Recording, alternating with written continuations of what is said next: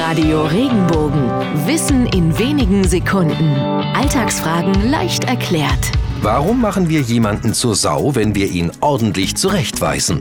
Keine Sorge, niemand wird hier wirklich in ein Schwein verwandelt. Aber der Ausdruck stammt aus der Zeit, als Gerichte noch Urteile verhängten, die nicht nur mit einer Geldstrafe oder Gefängnis endeten. Wer sich daneben benahm, wurde in früheren Zeiten öffentlich bloßgestellt. Geschwätzige Frauen etwa mussten zur Strafe eine Maske mit langer Zunge und langen Ohren tragen. Und wer sich zu damaliger Zeit eben unter aller Sau benahm, bekam zur Strafe schon mal eine Schweinsmaske aufgesetzt. Der gute Ruf war also dahin, für sein schlechtes Benehmen wurde man tatsächlich zur Sau gemacht.